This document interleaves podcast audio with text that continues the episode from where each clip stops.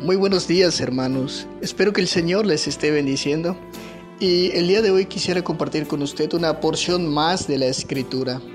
Hemos visto en días pasados las primeras cuatro palabras que Jesucristo dijo en la cruz y hoy martes 7 de abril veremos la palabra número 5.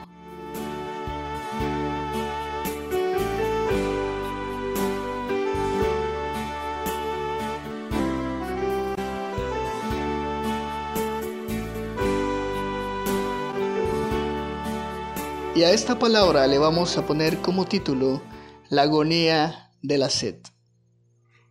En Juan 19, 28, Jesús dijo, Tengo sed. Sabiendo Jesús que el fin estaba cerca, Jesús dijo, Tengo sed. En respuesta, los que estaban cerca empaparon una esponja en vinagre de vino. Esta era la bebida corriente de los soldados romanos, y la elevaron con un hisopo hasta los labios de Jesús. Esta es la única palabra de la cruz que expresa el sufrimiento físico de Jesús. Como añade el evangelista, la dijo para que se cumpliera la escritura. De hecho, esto había sido profetizado dos veces en los salmos.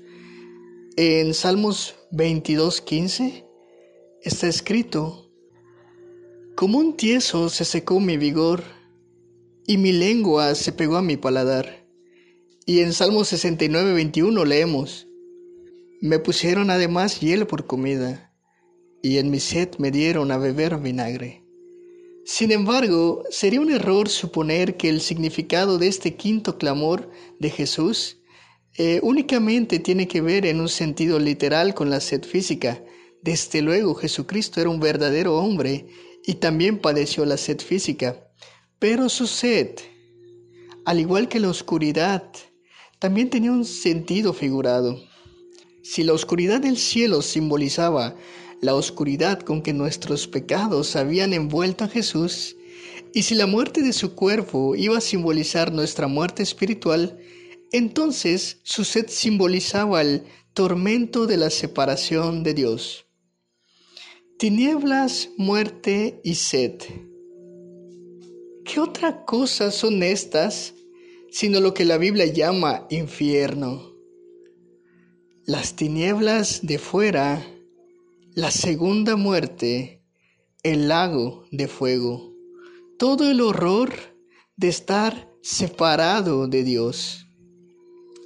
Esto es lo que nuestro Salvador sufrió por nosotros en la cruz. La sed es un símbolo especialmente conmovedor porque Jesús había dicho antes, si alguno tiene sed, venga a mí y beba. Pero en la cruz, aquel que sacia nuestra sed sufre una terrible sed. Anhela como el hombre rico en la parábola de Lázaro, que éste moje la punta de sus dedos y calme con agua la sed que siente. Jesús padeció la sed en la cruz para que nunca más nosotros sintamos esta sed. Tal como lo dice Apocalipsis 7, 16, en donde la escritura dice, ya no tendrán hambre ni sed, y el sol no caerá más sobre ellos, ni calor alguno.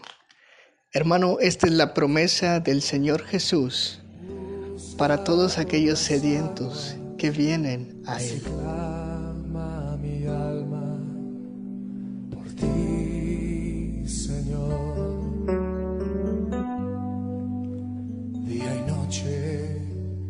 Yo tengo sed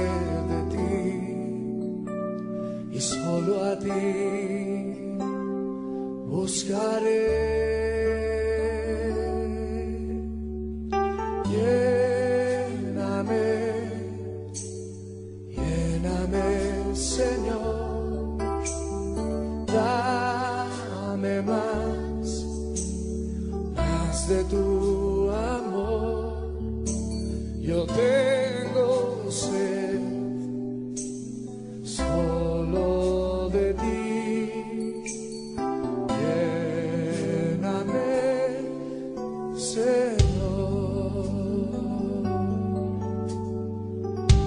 cantarlo todos juntos, como el ciervo busca por las aguas.